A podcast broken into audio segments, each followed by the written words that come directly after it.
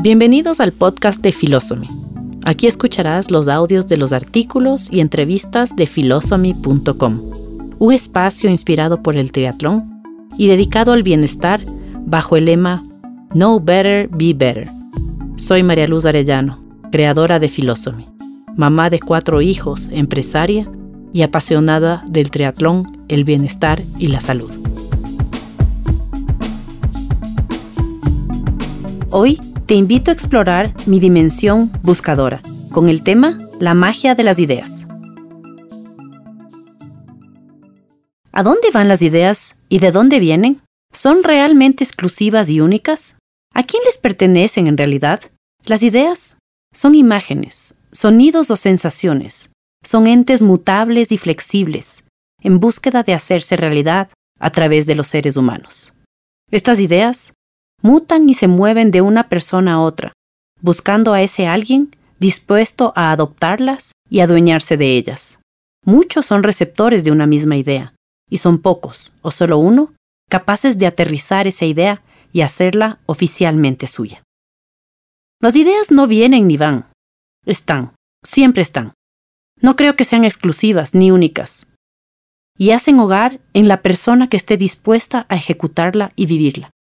Esas personas son en realidad los dueños de las ideas, quienes las reciben, las visualizan y las ejecutan con compromiso y pasión. En ocasiones estamos rodeados de ruido, y eso no nos permite escuchar nuestra propia voz. Y tampoco podemos escuchar e imaginar esas ideas maravillosas que están buscando ser escuchadas. Confiemos y pensemos como cierto el hecho de que existen cientos, miles de ideas nuevas y maravillosas que buscan seres, colaboradores, gestores y hacedores. Entre una idea auténtica y una original, es verdad que mucho de lo que se nos ocurre como una gran idea ya se ha hecho, o está en camino de hacerse. No creo que ese deba ser un motivo para desmotivarnos y no persistir en la conquista de esa idea.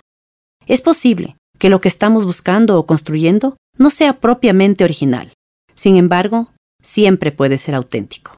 Con nuestra huella personal y ADN, esa idea será única. Además, es posible que aquello que quiero ya se haya hecho, y mi opción es tener el privilegio de que sea hecho por mí. Si hacemos algo, busquemos que sea auténtico, que ese algo transmita lo que somos de manera genuina. Esa autenticidad es lo que hace que ese algo prevalezca y perdure, sin apariencias ni pretensiones. Que lo que veas sea lo que es, ni más ni menos. Y no esperes más que eso. Hacer y vivir de manera auténtica no necesariamente nos va a garantizar el éxito, pero no serlo sí sería un fracaso. Espero que te haya sido útil esta información. Visita philosophy.com. Sigue conectado y espera nuevo contenido cada miércoles. Recuerda, know better, be better